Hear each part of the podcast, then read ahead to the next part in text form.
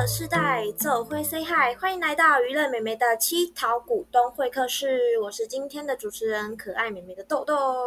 我是漂亮美眉静雯。今天我们的股东会客室邀请到的第一组来宾是股份鱼香的两位经营人，掌声欢迎股份鱼香的两位主力股东。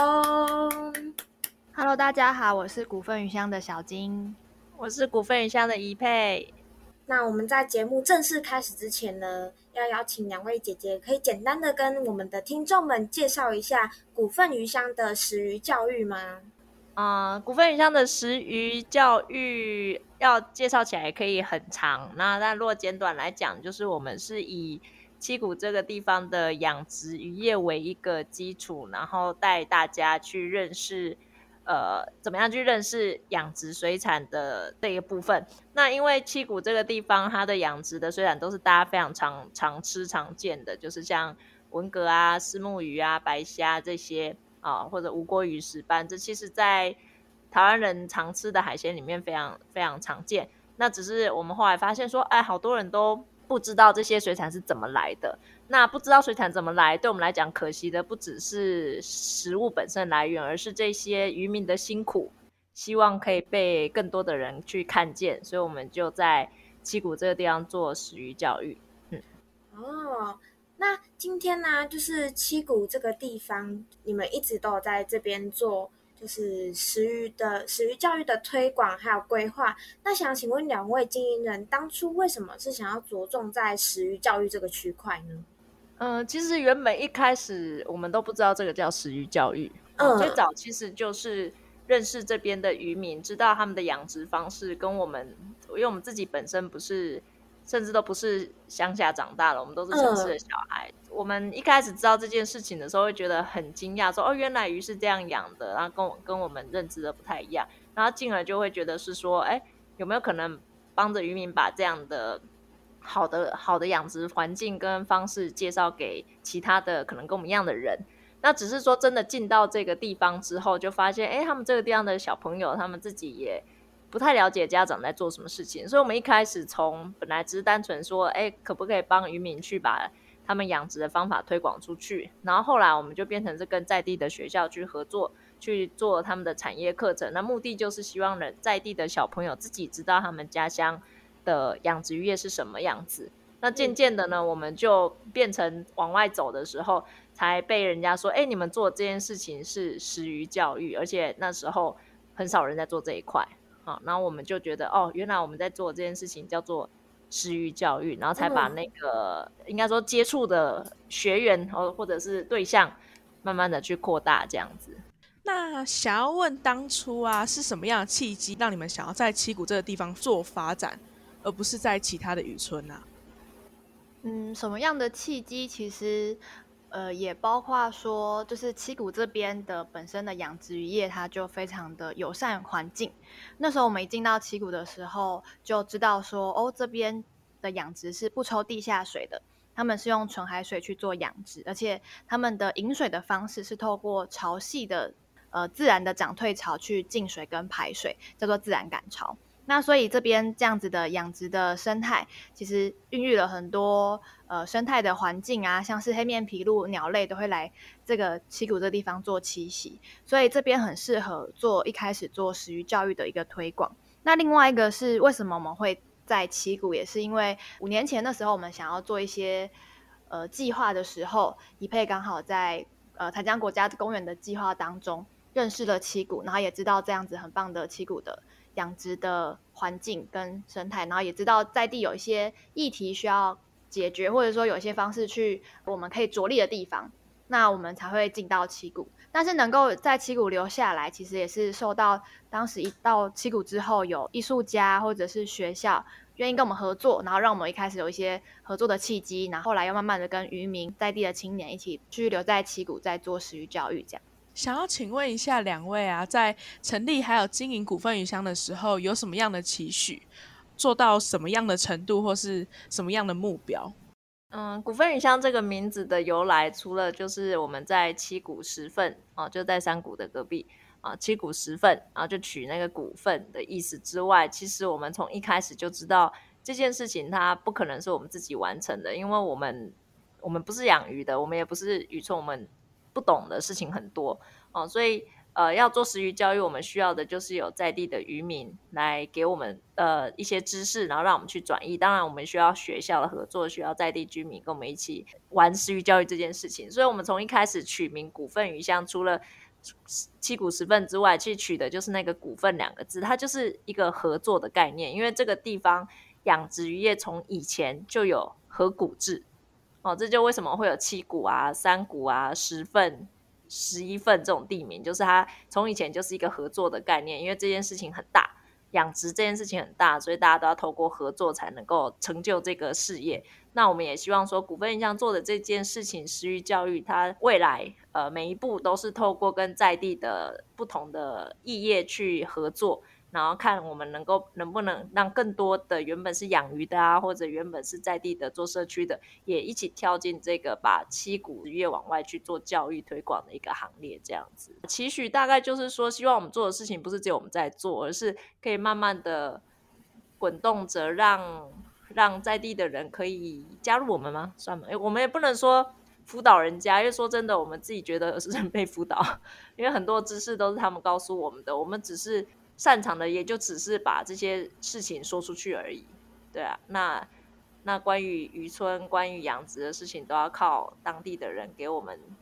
充足的内涵吧。哦，那其实因为我觉得你们这样子算是集结当地的笑脸郎啊，不管是笑脸郎或者是渔村，一起来做。共同做一件推广社区这件事情，就有一种非常鼓舞人心的感觉。而且在帮社区做创新这部分，其实你们也在做蛮大的努力。但我想请问，就是其实，在七股的地方有一个团队，集结了当地对于渔村文化有热情的青年，就是我们知道的七股赶潮嘛，主要在分享七股的人事物还有生活趣事。诶，两位也是七股赶潮的成员之一耶。你们对就是成立这个七股赶潮这个团队后啊，有没有发生什么让你们觉得哇，有这个团队在很很感动的状况发生吗？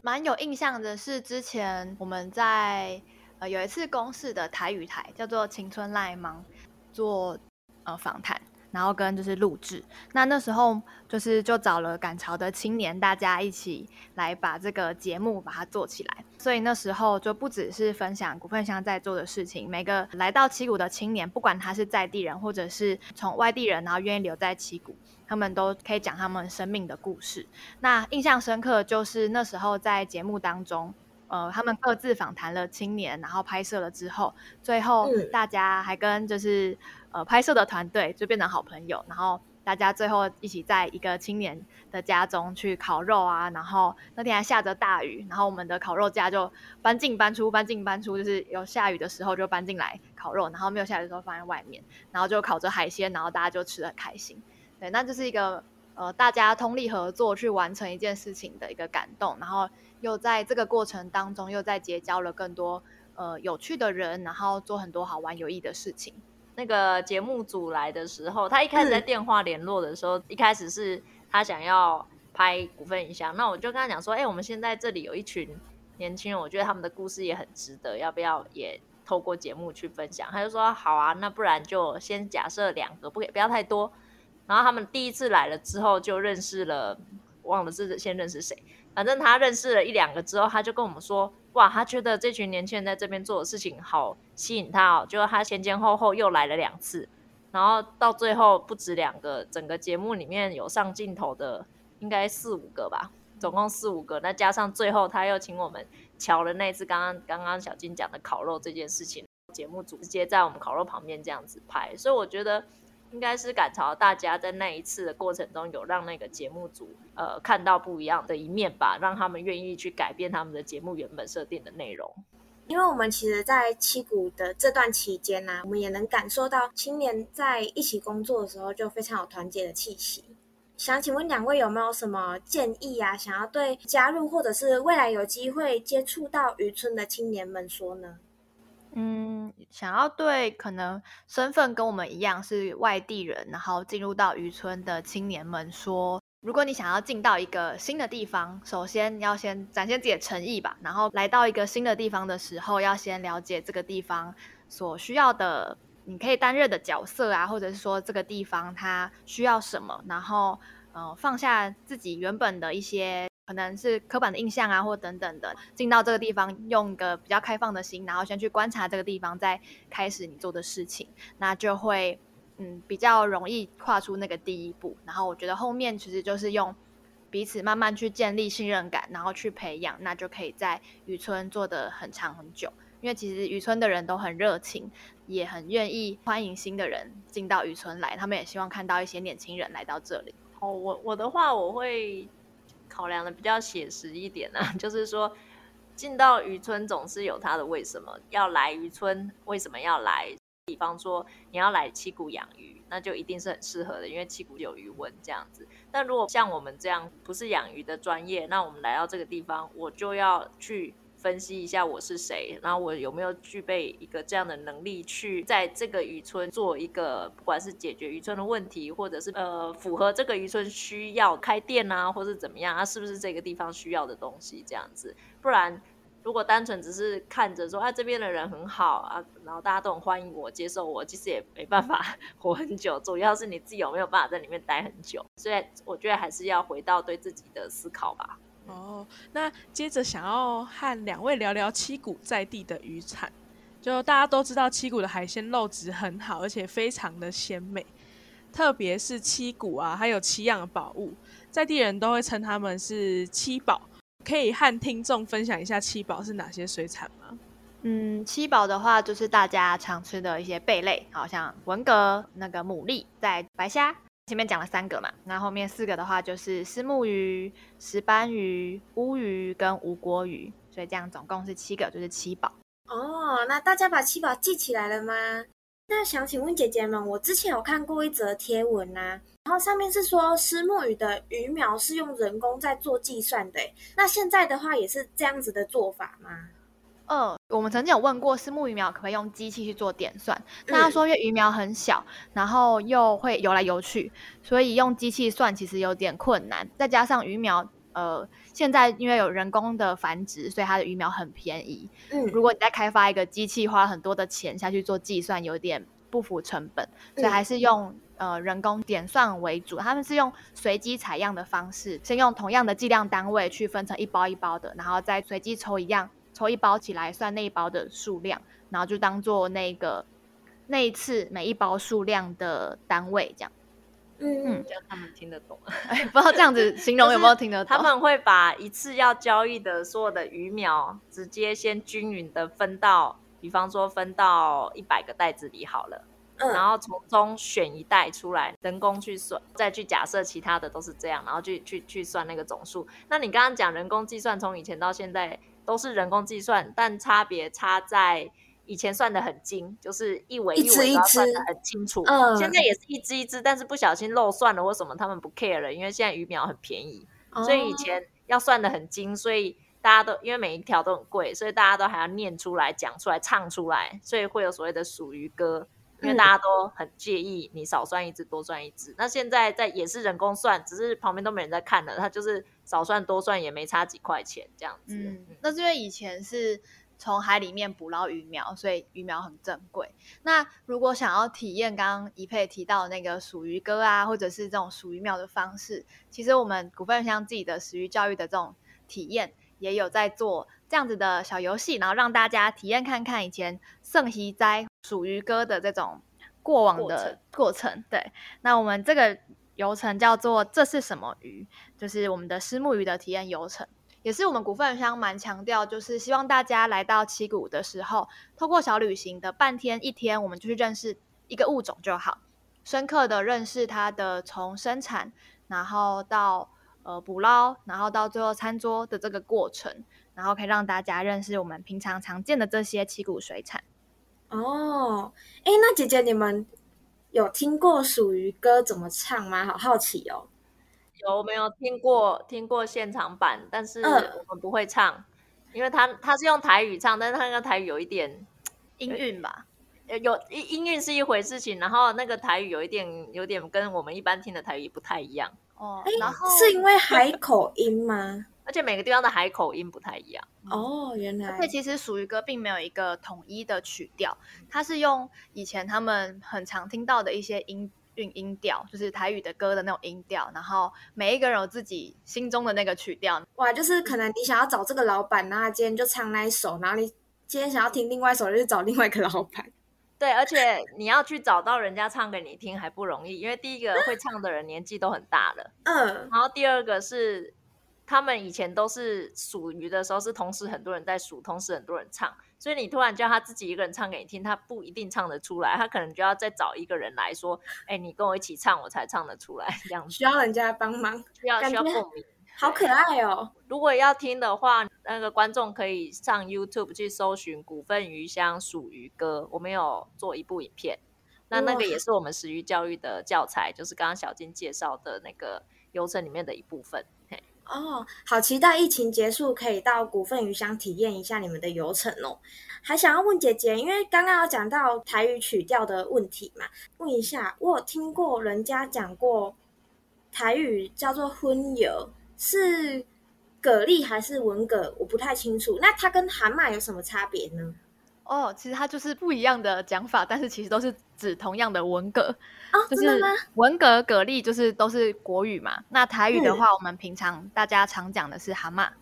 对。那在靠海边的人，有些人他们养殖都会用荤油，油其实就是蛤蜊的意思。然后混就是颜色，因为呃，我们有问过说为什么要叫混野，那当地人是有分享说，因为以前蛤蟆都是长在海边的，他们要去真的去采捕野生的蛤蟆，在海边它会跟海的沙子的颜色比较像，所以那文蛤的壳的颜色是有点粉粉的颜色，对，好，所以他们叫粉白，对对对，粉灰啊粉紫这样，对，就叫混野，感觉很漂亮哎，那有没有什么？你们进到当地渔村之后，然后当地人讲的台语啊，让你们觉得，啊，这是什么听不这样子的感觉？哦，延伸刚才的话，我一开始进到旗鼓，印象最深刻就是我听到学校的家长他们是渔民，然后在聊天，就说啊，我给哪里放荤油啊，啊，我贴荤油啊，呃，几楼啊，什么这样子，就是在这样讲。然后我就想说，哎，为什么他们要讲油啊？我以为是讲药。就是药的台语就是油啊，那结果殊不知他们是在讲荤油啊，就是我们刚刚讲的荤油，那加啊就是代表小的蛤蟆，就是呃文革苗的意思。嗯，对，然后他们叫做婚游啊，对，那是蛮特别的。那其他的台语的经验，因为本人的台语非常的烂，然后我也是进到七股之后，一开始真的是那个叫那个叫什么鸭子听雷哦，就是去去谈的时候大概。录回来的音有八成都听不懂，这样然后就要自己一直听一直听。那后来也是呃慢慢的听，像像像七股赶潮他们有一些人，他们平常聊天就喜欢讲台语啊，嗯，然后我就会练习听，所以现在有时候跟他们讲话也要学会用台语讲，这是我个人觉得台语比较有趣的事情。然后诶，我有一些我不太知道，因为我是台北人，我以前比较少听到人家讲吴国语的台语，然后后来才知道说，哎，吴国语会他们会讲。南永达亚这样子，就蛮特别的。或者南用基啊，哦，南用基吧。我有听过基啊，嗯，哦，南用达亚，这个好特别哦，我没有完全没有听过哎。对啊，那我们另外呃不是语言啦，但是是讲法，就是进到七股之后才知道说，哦，原来他们在讲七股的虱目鱼，是跟文革混养的虱目鱼，他们有另外一个嗯角色的名称叫做工作鱼。那也是我们那时候进到七股之后才知道说有有这个称呼，因为文革池里面会主要都会放丝木鱼当工作鱼，不过到最近也是知道工作鱼也就是一种角色，比方说他们也会说，呃，昂沙跟燕昌都算是工作鱼，但因为文革池里面主要都是用丝木鱼当工作鱼，所以在七股这地方讲工作鱼，通常都是指丝木鱼。那所谓的工作鱼，就是养这只鱼，不是养来给大家吃的，它就是养来鱼温里面帮忙。它有一个功能，就比方说吃藻类啊，这样子可以照顾好主要的物产，就是那个文蛤这样子，所以叫工作鱼。补充一下，刚才有讲到一个台语，怕大家不知道，昂沙就是金昌，对，金昌，对，金昌。哦，天哪！我在旁边听的肚子真的很饿。有兴趣的话，大家都可以到七股赶潮上面的网站上去做选购。好，那我们今天非常感谢股份鱼香的小金鱼佩来到会客室和我们聊天分享。今天的节目就到这边，下周三也记得准时收听七桃股东会客室。有兴趣的可以点进描述栏的各大平台链接追踪我们哦。我是主持人豆豆，我是静文，我们下周见。